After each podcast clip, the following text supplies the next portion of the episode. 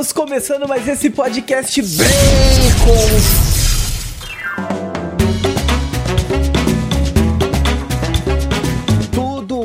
com você? Sejam bem-vindos nesse podcast gorduroso. Esse podcast aqui formado por integrantes super saudáveis, em forma, né? Um podcast que fala sobre bacon, então todos precisam estar em forma aqui nesse podcast. O seu podcast conservador sobre cultura pop, né? E o meu nome é Lucas. E hoje nós vamos falar sobre um tema aí que é polêmico, é picante, depende muito dos olhos de quem vê ou ouve, né? E junto comigo estão aí os irmãos Monzambani e a Fernanda. E aí, gente, tudo bem? E também o Bruno. Opa, bora aí, se eu não cair muito a gente vai falar bastante. É, gente, não liguem, a internet do Bruno tá oscilando. Então você que está nos acompanhando no YouTube, né? Pode ser que ele caia, mas ele vai voltar. E você que está nos ouvindo no podcast, saiba que também tem esse conteúdo lá em vídeo no YouTube. Está super bonito, está super decoradinho. Com alguns efeitos ali, você vai gostar, eu garanto. Se você prefere o podcast, entra no YouTube, pelo menos se inscreve, curta, para nos ajudar mesmo, né, a alcançar mais pessoas. E você que está no YouTube, saiba que esse episódio está bonitinho, editadinho no princi nos principais agregadores de podcast. Então vai lá também e nos ouça que eu garanto que você vai gostar muito. Muito bem, meus caros nerds conservadores dessa terra de Santa Cruz. Acompanhe então mais esse episódio do Bacon Podcast.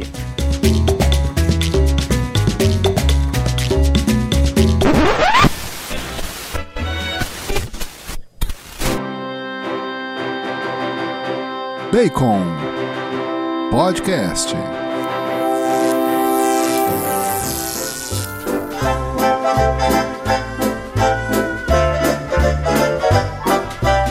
Bruno, vamos lá então, começando com a sinopse. Hoje nós queremos falar sobre a sexualização das produções, né, das séries, filmes da cultura pop. Então, por favor, nos dê a honra da sua introdução. Bom, é, o tema de hoje ele foi muito motivado por um abaixo assinado que vem sendo feito para que não exista conteúdos muito sensuais, com nudez, com sexo, com cenas de sexo na série que tá por vir pela Amazon do, né, do Tolkien. Então, como o Tolkien ele nunca colocou esse tipo de conteúdo nas suas obras primas, né, obras de extrema qualidade, é, então os fãs estão preocupados que eles possam deturpar a obra através disso. Então isso nos motivou a falar assim, mas espera aí, vamos, a gente precisa trazer esse assunto, né? A gente precisa falar sobre isso, porque existem algumas produtoras, e eu já vou até falar aqui a HBO, por exemplo, onde é o carro-chefe deles é colocar esse tipo de coisa. Eles aumentam o que não tem na, na, nas adaptações, eles inserem, eles criam, eles colocam. Então isso nos leva a refletir. Será que conteúdos sexuais, conteúdos picantes, como o Lucas estava dizendo, eles são essenciais para se contar uma história? Será que eles têm que fazer parte da cultura pop, né? Então é, é isso que a gente quer trazer, esse, esse tipo de reflexão. Polêmico, hein? O Bruno falou aí sobre a petição, né, que está rolando, inclusive, ainda, né? Eu recebi essa notificação, acho que na semana retrasada, se eu não me engano, sobre essa petição em algum dos grupos aí do WhatsApp. E ela ainda está rolando e ela está com 45.200 assinaturas, né? Lá no change.org. O Bacon também deixa a assinatura dele lá as três assinaturas dele. Então, se você ainda não assinou, nós vamos deixar o link aqui na descrição. E eu já quero puxar aqui o gancho dizendo uma coisa, né? É, a gente começou falando da petição, né? Então eu quero puxar justamente falando sobre essa série aí da Amazon, né? Do Senhor dos Anéis, que vai ser uma das histórias ali no universo né, da Terra-média criado pelo Tolkien. E o que, que aconteceu foi o seguinte, né? É, foram contratados né, profissionais para essa série que fazem com que os atores se sintam confortáveis em cenas de nudez. Então daí diante disso, a galerinha já, né, os o, os fãs ali, né, da, do Tolkien já entraram então com essa petição. Ainda não foi confirmado nada se vai ser uma série para maior de 18 anos, então a gente aqui também não quer especular, dizer que a série vai ter isso ou vai ter aquilo, não dá para saber, né? Porém, eles contrataram, né? Então não dá para saber se é, vai ter uma cena de alguém tomando banho, vai mostrar a bunda, né? enfim, né? Não dá para saber. Mas eu já quero entrar dizendo o seguinte: é necessário mostrar a bunda numa série do Senhor dos Anéis? Mesmo que não tenha cena de sexo, mesmo que não tenha esse tipo de conteúdo para maiores, por que a necessidade de ter profissionais, né, que justamente vão estar tá ajudando essa galera em gravações onde eles vão estar tá pelados? Eu acho que não é necessário, nem aparecer. Enfim, não é necessário, né? Então já quero começar dizendo isso.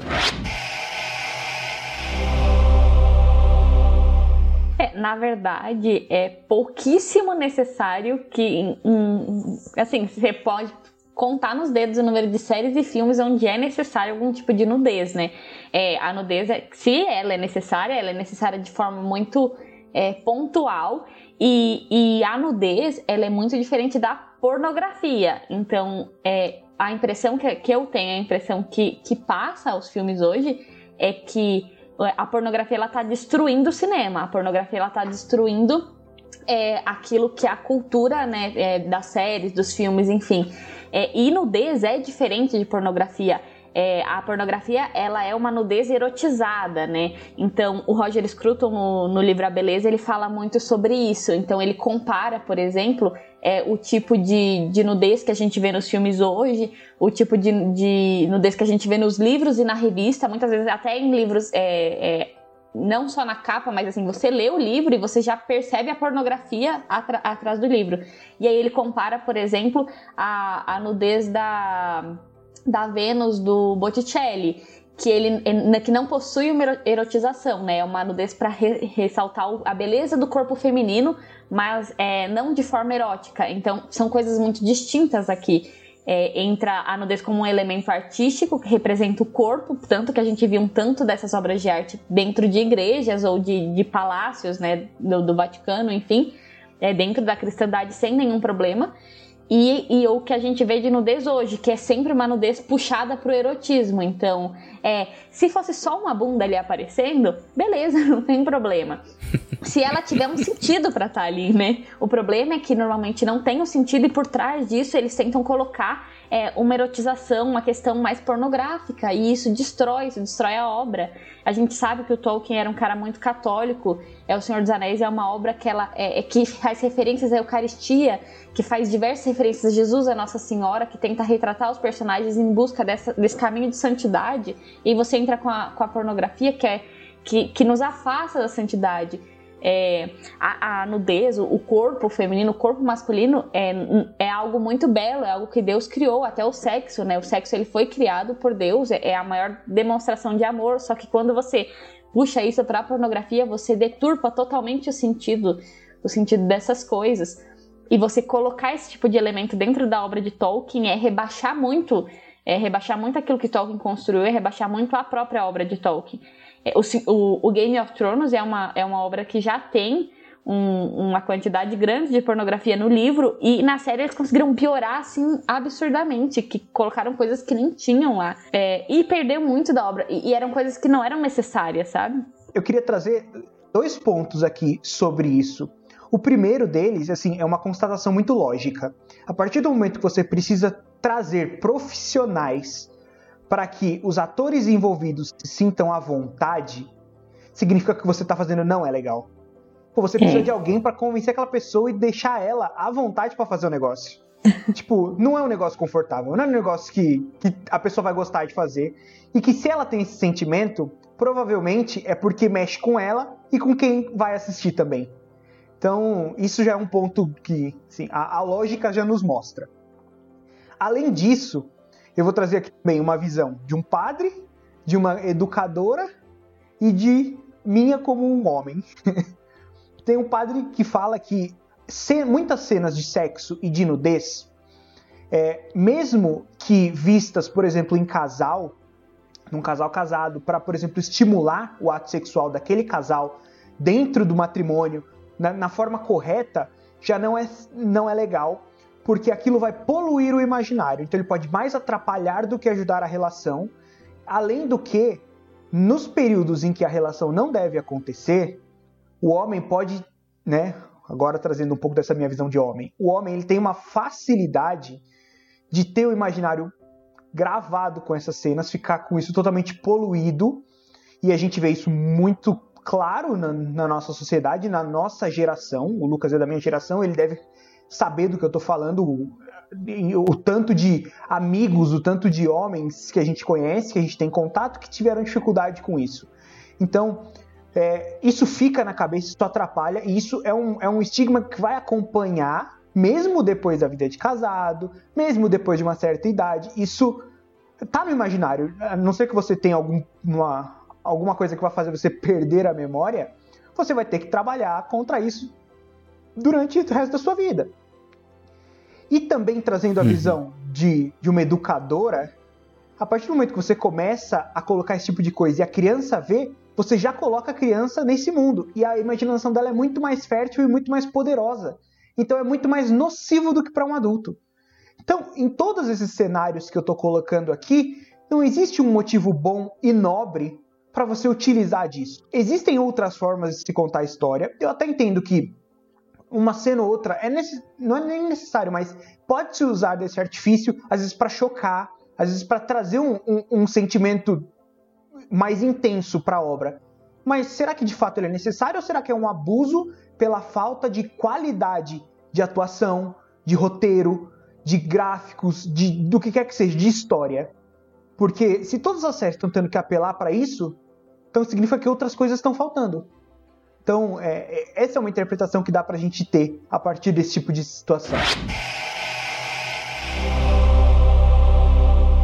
É, e a gente aqui não tá querendo ser puritano, né? Mas é, uma, uma, coisa que poderiam falar é assim: ah, mas é porque é para demonstrar o amor, é uma representação do amor, e aí tem, por exemplo, uma cena de sexo. Mas O Senhor dos Anéis é, é uma prova viva de que você não precisa de uma cena de sexo para ter uma cena de amor maravilhosa. Então, o, o, beijo no final do, do Retorno do Rei é maravilhoso, é muito bonito. Uma outra obra que nem tem um beijo é Orgulho e Preconceito. Você nem vê o beijo a obra inteira e é um dos maiores clássicos de, de romance que a gente tem até hoje. Então não é necessário é, a, a apresentação da pornografia, a apresentação da nudez para representar o amor. A gente realmente aqui não está querendo ser puritano, mas é, não é necessário e. Por quê? Se você não tem uma boa justificativa, é aquilo que o Roger Scruton fala. Olha, a Gina aparecendo no é, fundo. Eu já, eu já vi ela se esticando, agora tá lá em cima do negócio. de ver. Pra é, quem não sabe, aquela é a Gina, a gata da Fernanda. a gatinha. Ai, muito bom. Tem um gato lá no fundo, você que tá ouvindo esse podcast.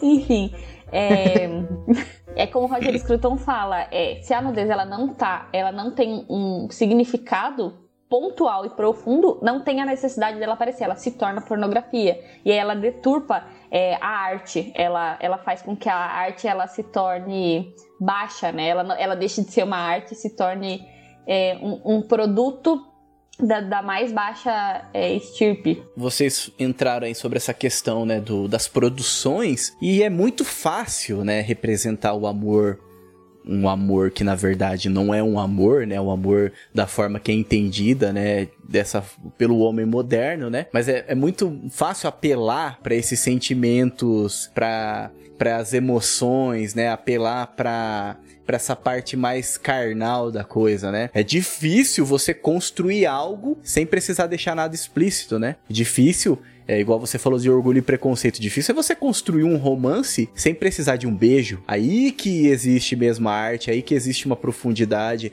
aí que existe mesmo um esforço. Sim. Mas o que a gente vê hoje é que a galera não quer se esforçar, né? A galera quer, quer entregar mesmo, quer apelar para os instintos mais animais que existem em nós, sem de uma forma que a gente não precisa pensar, que a gente não precisa se aprofundar em nada, onde tudo fica na superficialidade, né? E por isso que a gente vê tantas produções que apelam para isso e que são extremamente superficiais. Tem outras produções que não, mas também que tem muitas outras coisas envolvidas, uma bela produção, um grande investimento. Mas mesmo assim, ainda incomoda essa apelação. A gente falou de Game of Thrones. Game of Thrones é uma mega produção não tem como falar que é uma série ruim.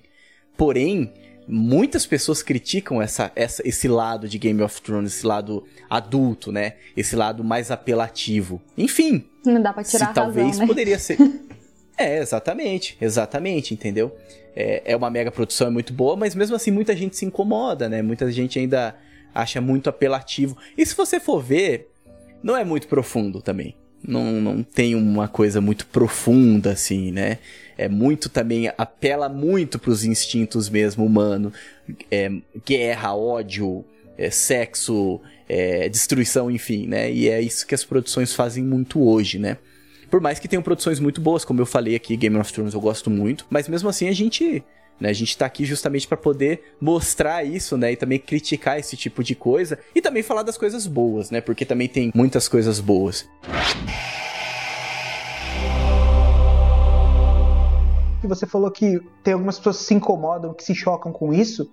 É, é, eu fico mais preocupado quando isso não acontece, quando isso não é normal, porque a gente Sim. vê que é, as coisas estão caminhando tanto para um lado que eu vou sair um pouco até do, do, da parte de cinema e série, mas eu vou entrar num pouco do que é a cultura popular. Não é nem a cultura pop, nerd, como a gente conhece, mas cultura popular. Se a gente entrar nas redes sociais hoje, o Instagram e eu não conheço direito, mas pelo pouco que eu vi do TikTok, a gente vê que inclusive as redes sociais que estão na mão das crianças, elas têm uma erotização muito grande. Isso está tão normalizado, seja nos clipes de música, nas séries, nos filmes, nas redes sociais, isso está tão normal que os caras acham que eles precisam colocar isso em todas as séries, não importa o investimento que é feito na série, como é o caso do Game of Thrones e da série do Senhor dos Anéis.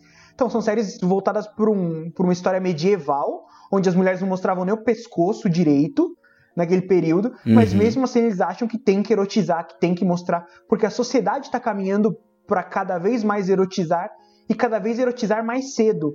Então, eu acho que é mais preocupante quando as pessoas não se chocam com esse tipo de coisa, porque significa que está muito banal. Isso é, é justamente nisso que eu ia entrar, Bruno, justamente nessa questão de se tornar algo banal, né?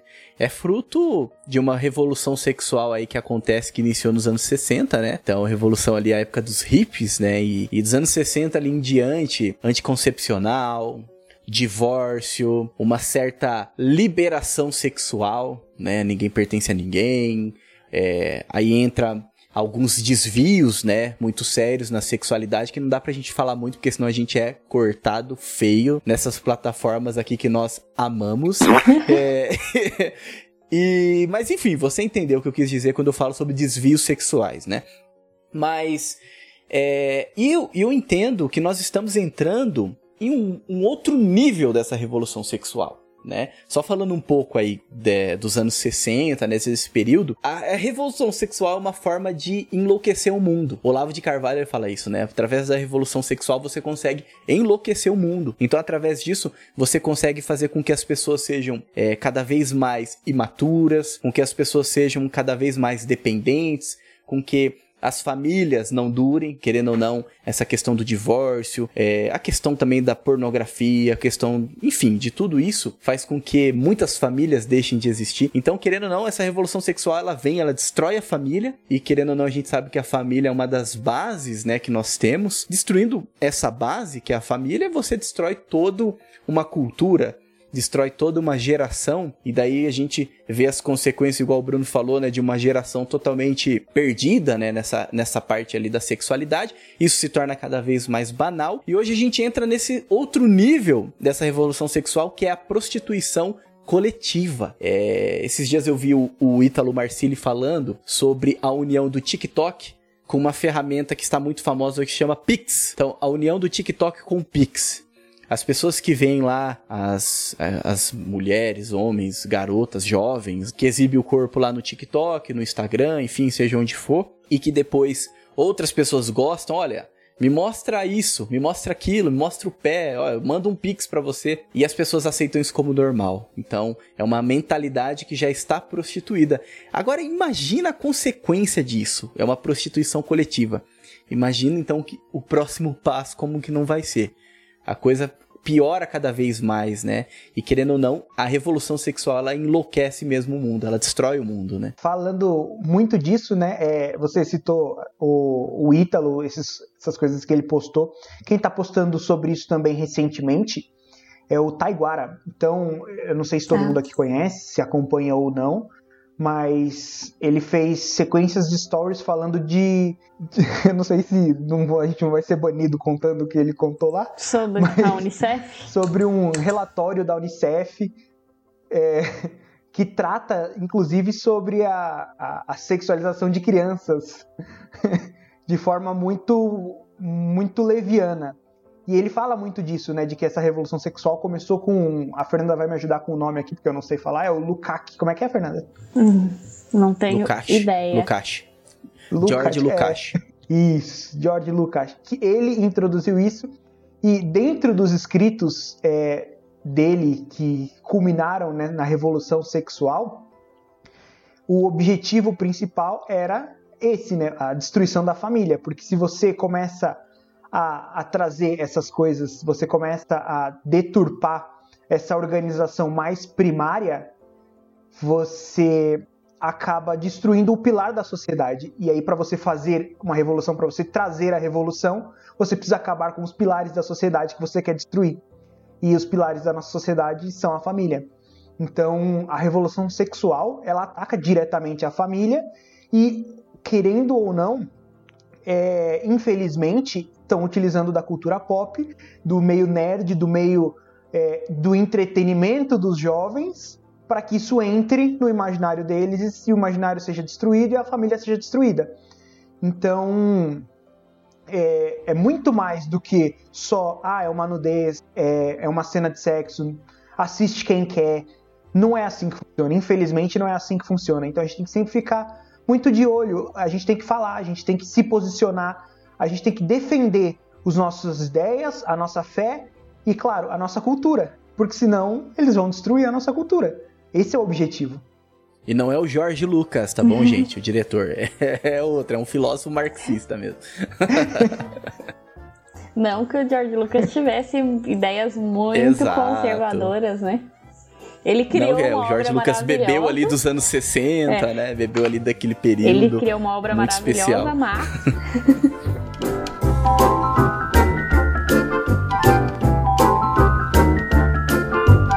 Vocês que nos acompanham já, ou você que chegou agora, o Bacon, nós trazemos conteúdo sobre séries, sobre cultura pop, falamos de filmes, de lançamentos, mas nós também trazemos temas que estão ligados a essa a cultura pop, que a gente pode dar uma visão um pouquinho mais aprofundada, né? E enxergar pontos ali que não são tão bons assim, né? Então o Bacon ele tá aqui também para isso, né? Para poder trazer essa essas críticas, né, que são construtivas para nós que somos nerds, conservadores, católicos, né, enfim, cristãos e que queremos consumir cada vez mais um conteúdo melhor. E futuramente nós vamos trazer outros convidados, então aguarde, porque nós estamos aí já com uma lista muito boa de convidados e eu tenho certeza que você vai gostar muito. Siga-nos nas nossas redes sociais, arroba BaconPodcastBR. Vai lá no nosso YouTube, se inscreve no nosso canal, deixe o seu like. E se você está no YouTube, vai lá e escuta esse episódio que está lindo nos principais agregadores de podcast. Agradeço você que nos acompanhou, fique com Deus e que a força do bacon esteja com você.